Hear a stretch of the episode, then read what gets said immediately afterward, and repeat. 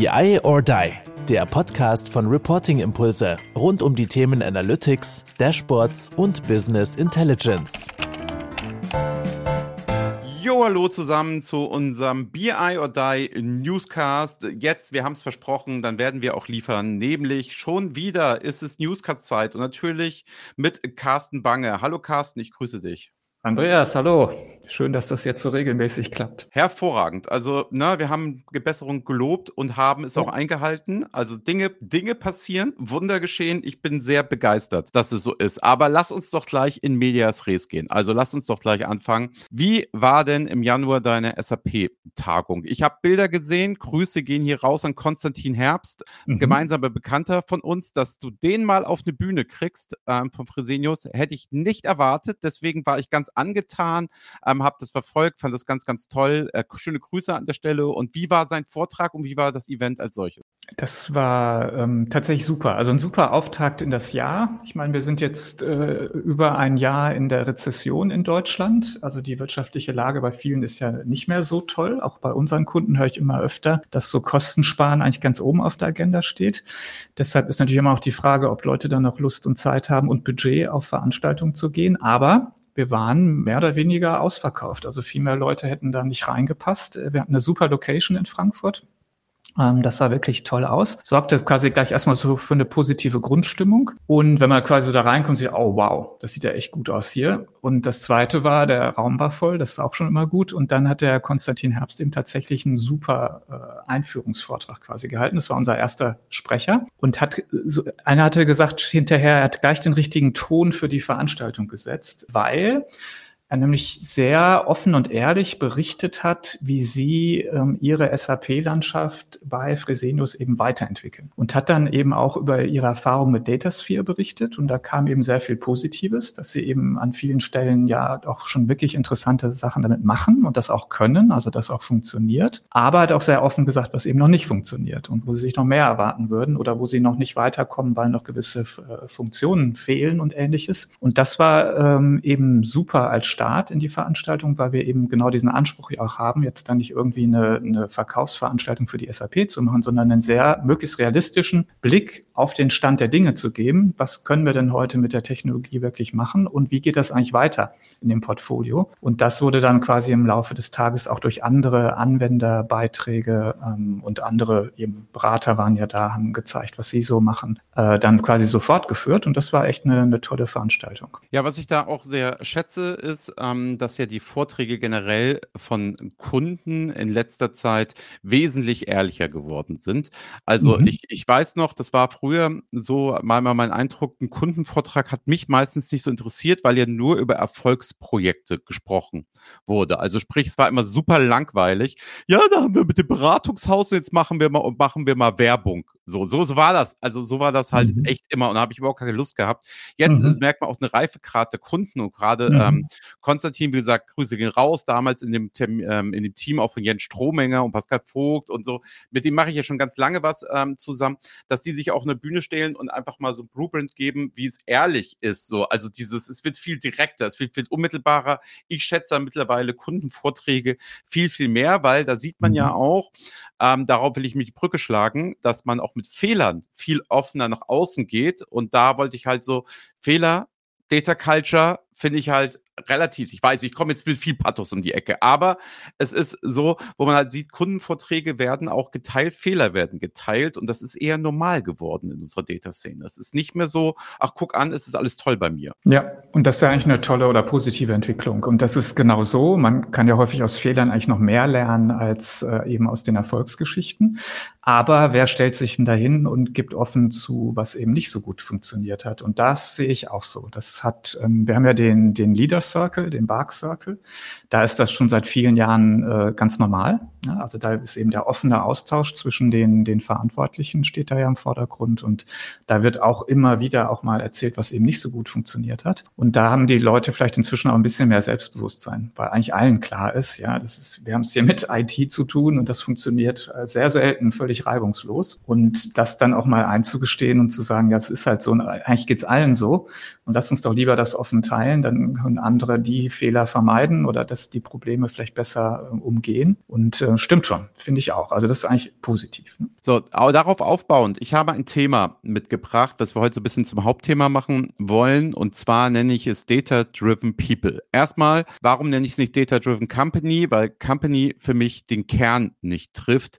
Es ist ein bisschen, selbst wenn du ChatGPT fragst oder wenn du mit Journey oder irgendetwas mit Gen AI fragst und gibst da Data-Driven Company ein, kriegst du immer einen großen Tisch, wo sehr viele Leute dran stehen oder sehr viele Leute in so, vor so Bildschirmen sitzen, etc. Es ist also Menschen. Deswegen deswegen, um den Fokus dort auch in die Menschen zu legen, spreche ich momentan gerne über Data-Driven People. So, und da habe ich jetzt gemerkt, ich habe wirklich in den letzten 15 Jahren ähm, bestimmt 1000 ne, verschiedene Workshops, Vorträge zum Thema Datenvisualisierung, Dashboarding, Data etc. gegeben und habe jetzt gemerkt, boah, die Leute haben eigentlich nichts gelernt. Also, ich bin, ich bin ein bisschen in der Sinnkrise. Ich habe halt gemerkt, es gibt Leute, die sind intrinsisch motiviert. Also ich mache Business Framing. Die sind in der Lage, über YouTube, über ich probiere es selber aus, etc. Da kann der Trainer noch so schlecht sein die lernen trotzdem etwas. Aber ich habe auch schon verdammt gute Trainings gegeben, Carsten. Und da gibt es Leute, die haben wieder nichts gelernt. Und da habe ich ja auch ge gemerkt, eine Ursache ist dafür, wenn die Leute nicht unmittelbar danach anfangen, mit mhm. Daten zu arbeiten.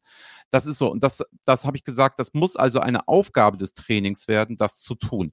Und da mhm. wollte ich jetzt gerne mal mit dir diskutieren, was so im Jahre 2024 so Ansätze und Ideen von dir sind, wie man Menschen im Unternehmen on Scale ausbilden kann. Also nicht einfach so ein, zwei, drei Fransel, die da irgendwo sitzen, sondern wo man echt größere Massen immer mal wieder begeistern kann. Spoiler, reiner Videocontent ist es nicht. Also ich behaupte, dass jeder Podcast, den wir hier gemacht haben, höhere ähm, Reichweite und mehr Lernerfolge hat als Videocontent, wo man es runterbetet. Das hat auch nicht geklappt. Aber gerne erstmal deine Meinung, bevor ich sage, was alles nicht klappt. Ja gut, das ist ja die große äh, Frage, was klappt denn dann? Ne?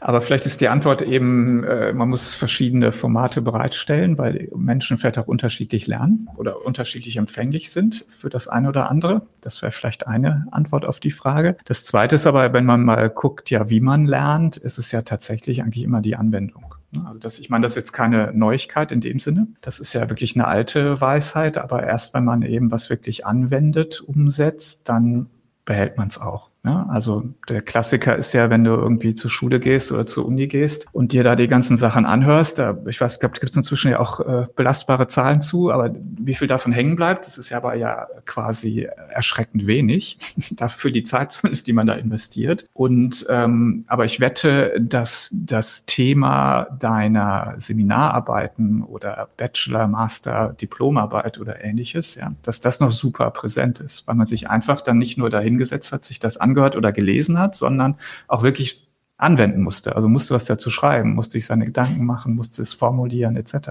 Und das bleibt offensichtlich ja viel mehr und viel länger hängen. Und ich denke mal, das, was du ja auch schon berichtet hast in dem Podcast, also die Umstellung von Frontalunterricht auf mehr Begleiten des Doings, der Umsetzung, ich glaube, das ist ein ganz wesentlicher Teil. Genau, ich glaube, erstmal vielleicht äh, zur Einordnung vorneweg, das mit den Lerntypen. Ne? Meine persönliche Beobachtung ist, dass die Leute, die gut mit Büchern können, die Leute, auch sind, die gut mit Seminaren können und es sind auch die Leute, die gut mit Videocontent können. Komisch, ne? Ein Lerntyp, der alle drei Sachen kann. Und dann gibt es so Leute, die können mit gar nichts gut. Also ich würde es ich würd's eher, bevor man die Spezifikation macht von den Leuten, die lernen wollen, das sind meistens die, die mit allen drei Medien eigentlich ganz gut klarkommen oder vier oder fünf, welche wir auch immer nehmen. Dass da Unterschiede gibt, okay, dass das eine besser ist, aber erstmal diese Grundbereitschaft, die würde ich erstmal vielen Leuten einfach absprechen so, und das zweite ist, was du ja gerade schon gesagt hast, dieses selber anwenden. Ne? Da habe ich genau das Beispiel. Ich kann dir, glaube ich, nichts mehr aus meinem Chemieunterricht sagen. Gar nichts. Ich hatte es definitiv, ich müsste aber nachgucken und ich kann mir nicht mehr erinnern, welche Lehre das war. Allerdings weiß ich noch immer, das ähm, kann ich noch immer auswendig, ich habe den Mephisto gespielt in Faust 1 und kann mhm. bis heute fast das halbe Theaterstück Faust auswendig. Das mhm, heißt, mhm. dieses Projekt und diese Geschichte im Deutschleistungskurs damals, das ist irgendwie drin geblieben. Und da wollte ich ja auch was machen und Projektarbeit und Teamarbeit. Da habe ich sehr viel aus der Schule gelernt. Worauf ich aber hinaus möchte, ist, ist ja nochmal in den Firmen, ist es so, die Leute kommen ja erstmal in so ein Seminar oder in so eine acht Stunden und haben ja erstmal überhaupt gar keinen Bock. Wie gesagt, die Hälfte ja, die Hälfte nein, sagen wir mal die Hälfte.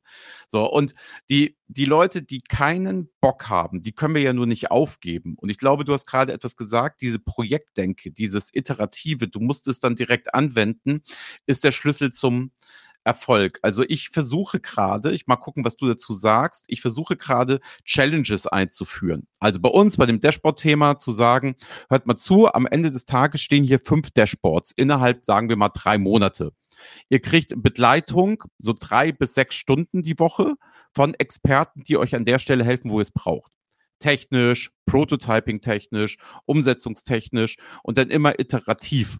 So, und ihr kriegt das halt immer, ihr müsst nicht nachfragen, das ist immer da, weil wenn du fragst, wer hat Urlaub, im Konzern haben, hat immer die Hälfte Urlaub. Also insofern, das funktioniert auch nicht. Deswegen immer anbieten, immer machen und dann automatisch eine Community daraus zu bilden. Diesen Weg gehen wir jetzt. Wir haben es bei ein, zwei Kunden prototypisch gemacht, das funktioniert ganz gut. Meinst du, das ist wirklich ein Weg, um klassische Seminare abzulösen? HR-Abteilungen tun sich sehr schwer damit, das zu beauftragen für so einen Konzern, weil das passt ja nicht in den klassischen Katalog, den man so anbietet. Da möchte man mhm. gerne acht Stunden Seminar haben, am besten drei Tage. Ja, ja, ja. Also diese, ähm, also ich glaube, zum einen glaube ich wirklich fest dran, dass man niedrigschwellige Angebote braucht. Und zwar eben auf verschiedenen Kanälen, möglichst da, wo die Leute vielleicht eh sind, ja, wo sie sozusagen freiwillig sind, das allein das ist schon eine, eine niedrige Schwelle. Und dann eben auch, wie ich daran komme. Wenn ich da erst eben ein Budget für brauche, als jetzt potenzieller äh, Nutzer der ganzen Geschichte oder ähnliches, ähm, dann habe ich schon wieder eine Hürde geschaffen. Also, und da gibt's ja auch viele Ideen. Also, das ist ja auch in meinem Podcast quasi ständig eine Frage an alle Datenkulturverantwortlichen oder die irgendwie versuchen, eben genau das im Unternehmen voranzubringen, dass Menschen mehr Daten getrieben werden. Und ähm, die, da gibt's ja die tollsten Ideen dann ja auch, ne? also was ich eben machen kann. Und ich glaube, das ist dieses Niedrigschwellige ist ein Thema. Und ähm, das Zweite ist mit diesen Communities. Da ist nur meine Beobachtung, das funktioniert mal und mal nicht so.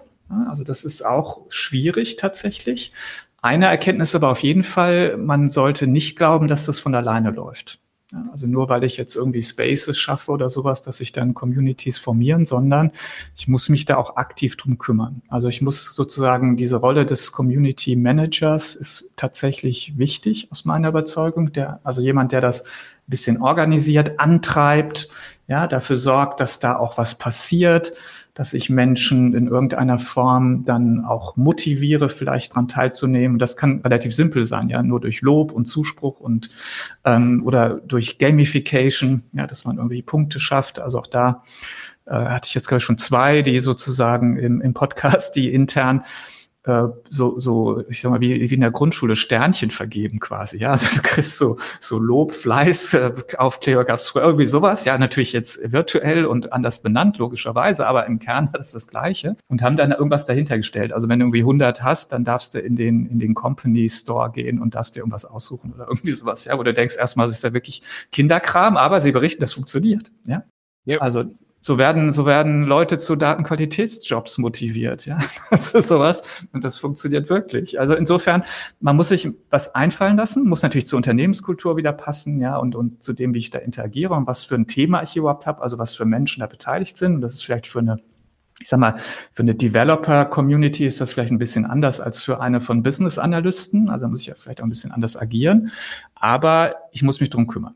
Das ist so meine Quintessenz. Das mit den Communities ist auch gar nicht so einfach. Ja, mir ist, ich habe auch noch eine Beobachtung in dem Zuge gemacht, dass Datenmenschen maßlos überschätzen, wie Leute, die keine Datenmenschen sind, Daten wahrnehmen. Also welcher Wert in ihnen steckt. So, wir erzählen seit Jahren in unserer Bubble, in unserer Community, sind wir uns alle d'accord, das ist wichtig, das Thema außerhalb der Datenwelt. Kleine persönliche Anekdote. Mein Vater, kann jeder jetzt gerne mal googeln, ist COO einer großen Krankenhausgruppe und erzählte mir, boah, sei mir nicht böse, aber es ist so langweilig mit euren Podcasts und was ihr da macht, etc. Das machen wir in der Vorstandssitzung, wenn dem CFO, äh, wenn wir kein Thema haben und der CFO irgendwas mitbringt. Das heißt, das hat nochmal sehr, also er wollte mich nicht verletzen, war total toll. Er war nur, ähm, ging nur darum, um mal zu zeigen aus der persönlichen Erfahrung, wo ich wusste, ungefiltert kommt mal so ein Satz, ne? Und das sind nicht die da oben. Das können wir jetzt auch genauso hätte man das machen können mit ähm, jemandem, der, sage ich mal, Grafikdesigner oder irgendwas anderes ist oder Rechtsanwalt, ne? Aber diese Anekdote, diese überschät maßlose Überschätzung, worauf ich hinaus möchte, ist aber, man muss sich sehr, sehr, sehr viel Mühe geben. Man kann nicht einfach sagen, wir treffen uns Freitag in so einer Community und los geht's, sondern man muss so viel Nutzenargumentation, so viel Dinge machen, so viel Bewaffnung. Also ich habe es schon oft miterlebt, dass Leute gesagt haben, oh, die witzigen Sprüche vom Wiener, die sind immer ganz gut, die nehme ich mal mit. Ähm, dieses interne Projektmarketing, das ist noch lange nicht abgeschlossen. Ich glaube, da haben wir eine absolute Wahrnehmungsproblematik für wie wichtig Menschen Daten in, in Unternehmen erachten. Da kannst du ja mal unter, also wenn du die Leute fragst, sag ich mal, und kommst als Datenverantwortlicher, sagt jeder aus Höflichkeit, ja, das ist schon wichtig. Weil er will ja keine Konfrontation. Oder möchte ja. sich auch nicht irgendwie als blöd darstellen. Wenn du die Leute, glaube ich, untereinander reden hörst, Carsten, du machst, glaube ich, keine Vorstellung. Gerade bei Data Culture, glaube ich, ein Riesenthema. Absolut. Aber also erstmal ja, und das ist auch ein, ein Thema. Erstmal ist es ein Thema, was uns noch lange beschäftigen wird, dass natürlich ähm, Manchmal muss man vielleicht auch ein bisschen realistisch sein. Ja, wir, also ich bin ja auch seit 25 Jahren sozusagen in der Bubble und man hält sich dann vielleicht selber irgendwie für wichtig und äh, ist es gar nicht und merkt das dann auch noch nicht mal. Aber dieses Feedback haben wir ja schon, ja, dass also ähm, wir ja immer wieder merken, dass die Nutzung der Systeme zum Beispiel häufig gar nicht so hoch ist oder auch dann, und, und wenn man fragt, warum nicht, dann ähm, liegt das ja häufig daran, dass der Nutzen gar nicht erkannt wird von den Nutzern. Jetzt haben wir schon genug genutzt, aber also das, und das ist ja eigentlich eins der äh, Probleme, die Data und Analytics und auch früher Data Warehousing und OLAP und BI und wie man wir das auch genannt haben, eigentlich schon immer haben. Ja, das heißt, diese, ähm, der Fokus darauf, auch Nutzen zu zeigen und Nutzen zu dokumentieren und zu kommunizieren, der war schon immer zu niedrig. Und das ist so eins meiner Themen, wenn ich mit Führungskräften eben in dem Umfeld arbeite, dass ich immer sage, ihr müsst von Anfang an gleich mit dokumentieren, wenn irgendwo was Gutes passiert mit den Daten aus diesen Systemen oder wenn Menschen da irgendwas Gutes machen, dann werden die niemals erzählen, oh, ich habe hier diese coole, ähm, dieses coole System und ähm, das Investment hat sich gelohnt und jetzt habe ich das und das rausgefunden. Wir werden immer erzählen, ich habe diese coole Analyse gemacht ja, und deshalb habe ich jetzt das hier rausgefunden und jetzt kommen wir hier weiter. Und, und diesen Schluss, den muss halt jemand anderes und zwar am besten derjenige, der das System vorantreiben will, betreut, äh, äh dann mal auch machen und auch zeigen und kommunizieren. Das ist eben, glaube ich, so eine der, der Dinge, wo man auch aktiver werden muss. Und das Zweite ist ja, aber wir haben, glaube ich, gerade einen interessanten Treiber, dass mich dann generative KI doch da überall diskutiert wird. Ja. Und jetzt kommt eine Anekdote aus einer Versicherung, wo die Data und Analytics Leute wirklich tolle Sachen machen und gemacht haben aber genauso auch nicht so richtig vorangekommen sind. Ja, also auch da war ähm, Versicherung hat zum Beispiel der Vertrieb immer eine extrem starke Stellung im Vorstand. Ja, und dann ist so, ja, pff, da ist dann klar brauchen wir unser Sales, der Sport, aber noch mehr. Ja, okay. So und jetzt ähm, dann habe ich, kenne ich eben den, der das da äh, verantwortet, ja, und der hat sich so aufgeregt, ja, oder, oder hat sich wirklich geärgert, sagen wir es mal so, weil der Mensch, der die Chatbots gemacht hat, ja, und seit Jahren eigentlich so ein, so ein Kümmerdasein sozusagen gefristet hat im Unternehmen, weil wir wissen alle, wie Chatbots funktioniert haben oder auch nicht, ja, der war plötzlich der neue Star, ja, weil jetzt GenAI war im Vorstand, dann hat, äh, hat man gesagt, ah, das ist ja irgendwie so ein Chatbot hier und da haben wir doch jemanden, ja, und hat plötzlich mhm. also der die ganzen Budgets gekriegt und die Aufmerksamkeit und äh, da war es also dann doch ein Vorstandsthema. Jetzt kommt die Anekdote oder der, der Coup an der ganzen Geschichte. Nach einer gewissen Zeit konnte der dann auch nicht mehr liefern. Rat mal, warum nicht? Weil natürlich hm. die Daten nicht Daten, gepasst Daten, haben. Ja. Also der ja. konnte seine Modelle auch nicht mehr richtig trainieren und musste dann sozusagen auch dann wieder zum Datenmenschen kommen. Und jetzt arbeiten sie halt zusammen und das ist ja auch das Gute und das Richtige dabei. Also man ist dann doch wieder am Ende mit dabei, weil ohne Daten geht's dann doch nicht. Also Quintessenz ist, äh, wir haben mit einem Thema, was jetzt doch eben diese Vorstands- äh, und auch eine generelle Sichtbarkeit im Markt hat. Und bei vielen reift dann auch die Erkenntnis, okay, aber ich kann das alles nicht machen ohne die richtigen Daten. Also bin ich dann doch wieder bei den Datenmenschen. Und das Zweite, was man vielleicht auch noch beobachten kann, diese voranschreitende Digitalisierung, die ist zwar vielleicht auch nicht mal so en vogue in Unternehmen, also auch diese Digitalbereiche und Abteilungen wird ja eher weniger als mehr aber aus einem guten Grund, nämlich weil es ja doch überall reingewebt wird, weil es ja doch irgendwie Teil von allen Prozessen äh, sein sollte. Und das ist Sie ja eigentlich auch gute richtig. Arbeit, deswegen lösen sie sich auf. Also das ist schon ja, gut. Ja, das ist doch, positiv, ist doch ne? richtig genau. und gut so. Aber dann wird doch auch immer deutlicher, es werden immer mehr Daten erzeugt und immer mehr Prozesse basieren auf Daten. Also insofern, ich glaube, es geht voran. Ich glaube, man sollte sich keine Illusion machen, wie wichtig das Thema tatsächlich ist. Also ich glaube es auch, das ist bei vielen nicht äh, Prio 1, aber wir haben jetzt nochmal einen interessanten Treiber. Gut. Dann zu guter Letzt eine Sache, die ich noch mitgeben möchte, ist an alle Techies, die uns hier hören und das so sehr schätzen und so, bitte erklärt den Leuten nicht, wie die Kaffeemaschine funktioniert, sondern wie sie an ihren Kaffee kommen. Niemand interessiert sich dafür morgens, wie die Kaffeemaschine funktioniert. Und das ist halt etwas, was ich in jedem Vortrag bisher gesehen habe, intern, bei meinen ganzen Kunden jahrelang. Da wurden Areas, Staging Areas aufgemalt, da wurden Frontends, diese, ne, also Carsten, du erinnerst dich, da bist du ja auch nicht ganz unschuld dran, diese großen architektonischen Monster auf einer Folie, ne, die wir auch alle schon beim Leader Circle, du hast es angesprochen, ähm, mhm. immer wieder gesehen haben. Und das ist immer ein gewisser Einstieg, weil man natürlich, der Mensch funktioniert so, ich möchte gerne zeigen, was ich gemacht habe. Damit verliere ich aber sofort die Leute. Es wäre wirklich so, ihr habt eine Kaffeemaschine zu Hause und müsstet jedes Mal durchlesen, so funktioniert die dann hatten die Leute morgens auch keinen Bock mehr so unbedingt auf Kaffee.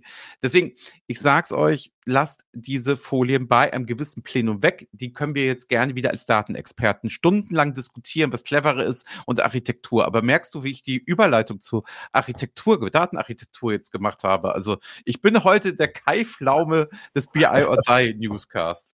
Sehr elegant, sehr elegant. Denn Datenarchitektur für KI ist eben ein, äh, eine aktuelle Studie. Die schreiben wir gerade. Die Feldphase ist abgeschlossen. Und da sind wirklich ein paar spannende Sachen drin. Das Ganze wird getrieben von meinen amerikanischen Kollegen. Das entsteht also gerade in den USA. Ähm, der, die Sample, also bei uns der, die Erhebungsbasis ist aber wie immer weltweit. Also man kann da auch jetzt auch für uns, glaube ich, ganz gute Rückschlüsse daraus ziehen. Ich habe mal zwei Ergebnisse so als Sneak Preview mitgebracht. Das eine passt ganz gut zu dem, was wir gerade diskutiert haben. Und das geht ja so ein bisschen um die, ähm, ja, die, die Implementierungsphase sozusagen von generativer KI. Und was machen die Unternehmen denn wirklich? Und ähm, die, die Frage war so ein bisschen getrieben aus einer Beobachtung, dass man bei diesem, es ist ja wirklich mehr ein Hype-Thema, haben wir so ein bisschen den Eindruck, dass es so gerade so ein FOMO-Phänomen ähm, gibt. Ja, FOMO ist ja Fear of Missing Out. Ja, und dass eben ähm, Menschen, gerade Entscheidungsträger, so ein bisschen den Eindruck haben, oh, wenn ich mich dazu jetzt nicht irgendwie positioniere oder irgendwas sagen kann oder vielleicht schon mal ein Projekt gemacht habe, dann bin ich hier missing out. Ja, dann bin ich irgendwie nicht mal so richtig dabei. Und ähm, wir hatten das schon mal vor 10, 15 Jahren beim Big Data-Thema. Da war das eigentlich so ähnlich, ja. Da kam so ein Schlagwort, machte plötzlich dann auch die Schlagzeilen in ähm, sagen wir mal zum Beispiel in Zeitungen, in, in, allgemeiner Literatur, das man so liest. Und plötzlich waren alle, oh, Big Data, da ist irgendwas. Und da muss ich jetzt irgendwie auch was zu machen. Und ähm, naja, also das ist so der, deshalb haben wir gefragt, der, wo steht ihr denn eigentlich? Wir sind ja immerhin jetzt ein Jahr oder mehr als ein Jahr nach der, ähm, nach dem Schock sozusagen, als plötzlich alle gesehen haben und man äh, da was machen konnte.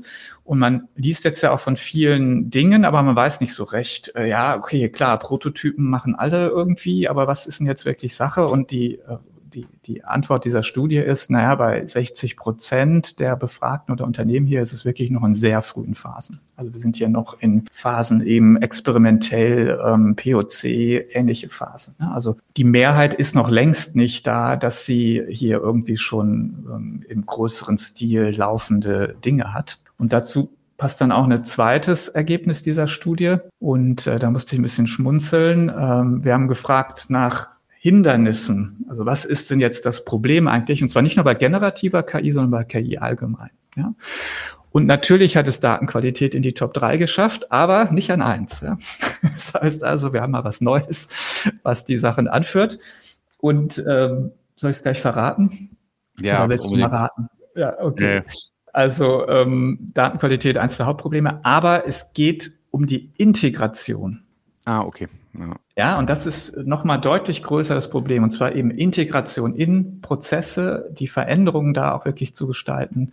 Ähm, das, also wir reden da immer von einer fachlichen Integration und von einer technischen Integration, und beides ist nicht einfach.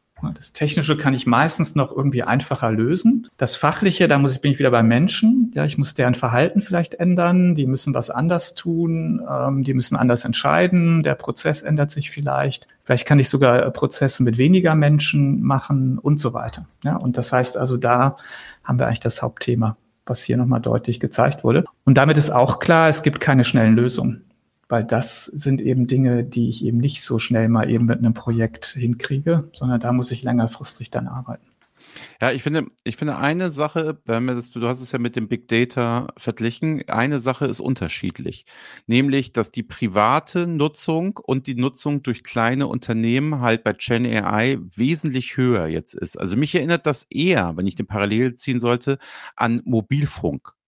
Also nach dem Motto, diese Verfügbarkeit, Smartphone, ähm, Internet, mhm. das, wir mhm. alle zuerst genutzt haben, quasi auf dem Handy, erinnert mich jetzt momentan so. Also Beispiel, ich habe, habe jetzt neulich ähm, verschiedene Vorträge, ich bin wieder ein bisschen auf Vortragstour und ich habe meine Präsentationen halt mit Hilfe von Gen AI erstellt, nämlich schnell Images, Bilder etc. kreieren lassen, die mir gut in den Kram passen. So, das mhm. ist etwas, kann ich machen. Dann wird dieser Podcast, jetzt weiß ich nicht, ob wir es als Gen AI, aber wird ja fort, voll ja automatisch jetzt mittlerweile geschnitten. So, mhm. meine Anweisung an mein internes Marketing hier bei uns 25 Leuten ist, egal was wir machen, wir lassen es erstmal durch die Gen AI laufen oder ChatGPT und danach verbessern wir es. Also sprich, wir beide werden hier jetzt auch aufgezeichnet. ChatGPT macht einen Vorschlag nach unseren Vorgaben, wie wir es machen, wie der Podcast zusammengefasst wird.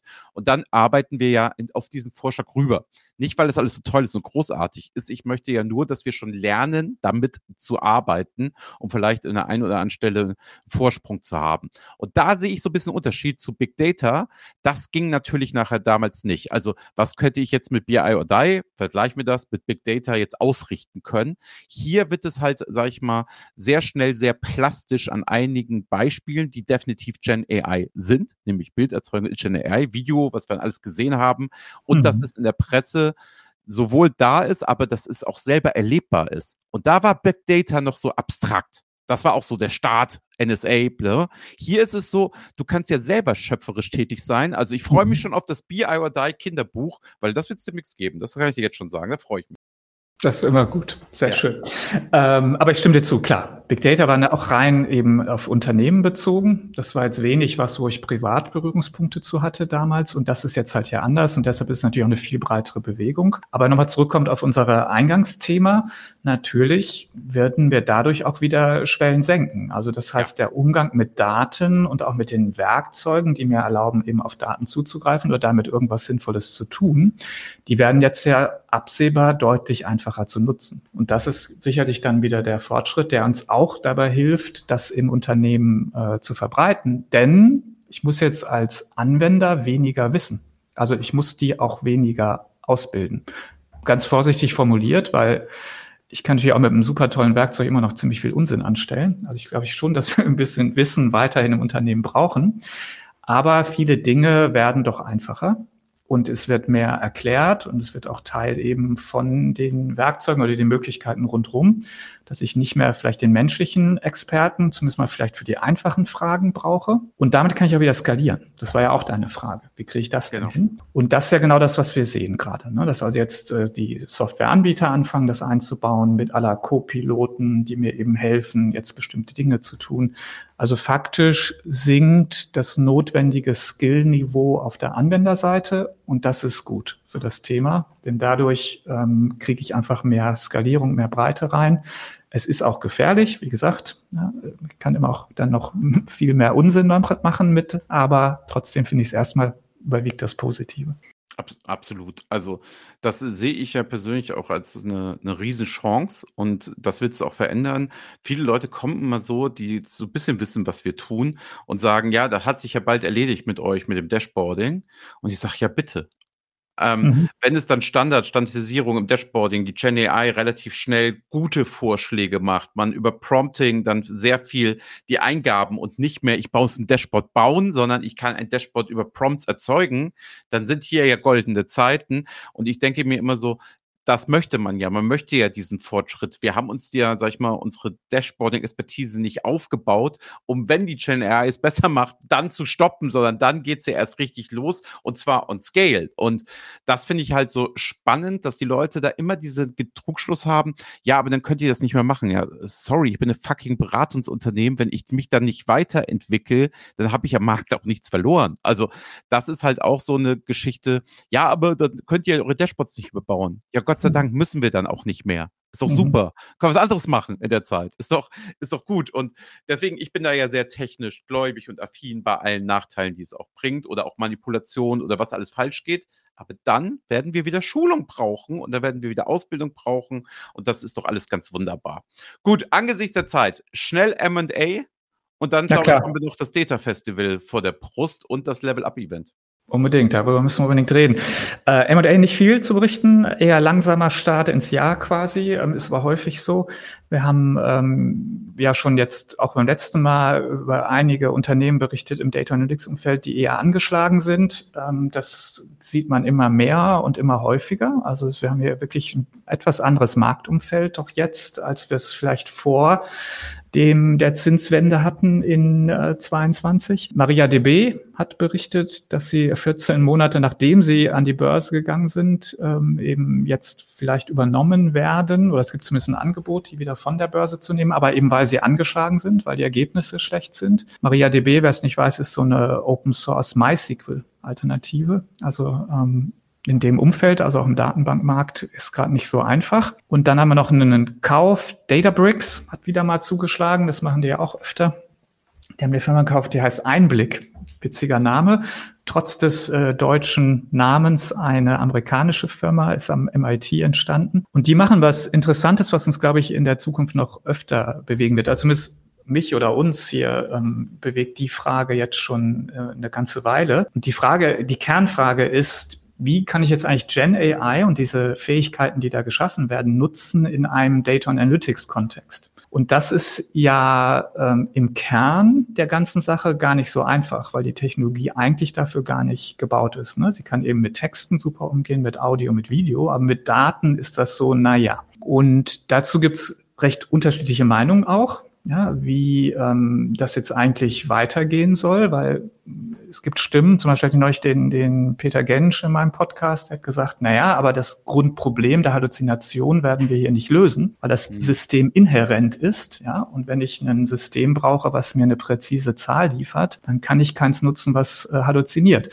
Und da hat er erstmal ja irgendwie recht mit und andere sagen, nee, nee, wir arbeiten schon dran, wir kriegen das irgendwie gelöst, wir äh, umgehen das, sonst irgendwas. Also da gibt es ein bisschen was zu tun. So, und jetzt zurück zu Einblick. Das hat eine Firma, die genau in dem Umfeld eben tätig war. Also sich eben überlegt hat, wie kann ich jetzt solche äh, Themen, Natural Language Processing, ich möchte mehr mit Fragen äh, umgehen, aber wie kann ich das eben im Data Analytics Kontext nutzen und ähm, verstärkt da quasi dann Databricks ganz spannend, fachlich, inhaltlich. Und das ist auch das, was uns als äh, Data und Analytics Analysten dann auch noch wirklich, glaube ich, eine Weile beschäftigen wird.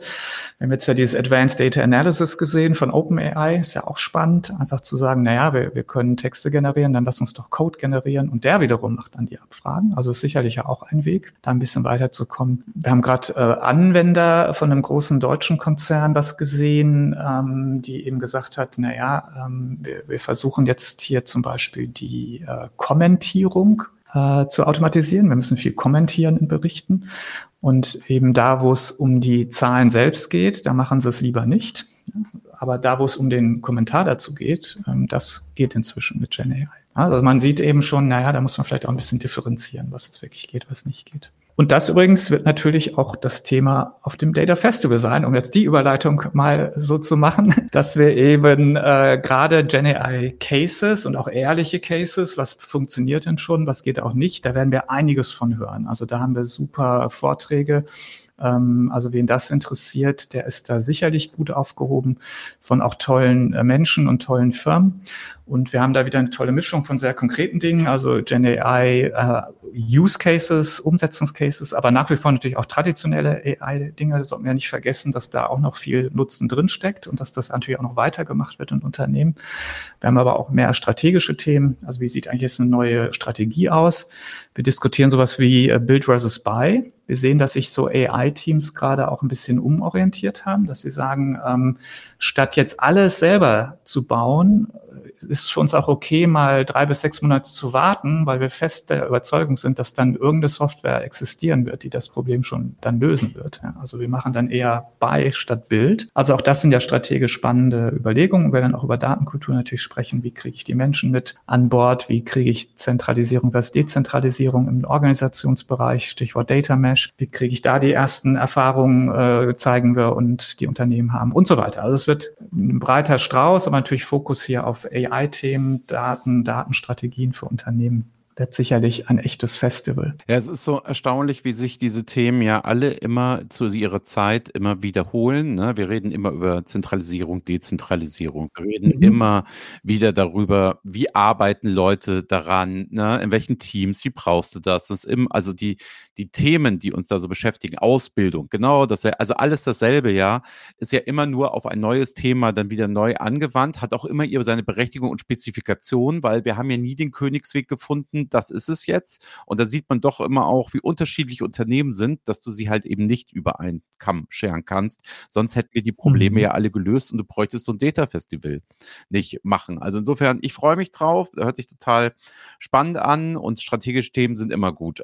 Sonst nochmal kurz hier bei uns auch. Ähm, wir machen das Level Up Event. Carsten wird am 12.03. da sein. Das wird wieder vom 11. bis zum 15.3. sein. Wir werden sechs Stunden am Stück streamen. Mal gucken, ob LinkedIn den Stream hält. Sonst auf YouTube safe. Das wird wild werden. Wir probieren das aus. Wenn es schief geht, ja, dann halt mehr DAI als BI. Ähm, aber wir haben halt Bock. Wir wollen das mal machen. Wir bleiben 100% ähm, digital an der Stelle. Wie gesagt, Carsten wird zu Data Driven People gekommen. Wir werden da viel über Data Culture reden. Wann genau kann ich euch nicht sagen. Schaltet immer rein, wenn ihr Carsten Carsten erwischen wollt, müsst ihr ihm vielleicht auf seinem LinkedIn-Profil mal folgen. Vielleicht erfahrt ihr das, dass er es kurz ankündigt und sagt, dann werde ich ungefähr da sein, dann könnt ihr ihn da natürlich auch hören und sehen. Nachher auf YouTube werden wir die besten Stellen auch zusammenschneiden und für euch zur Verfügung stellen.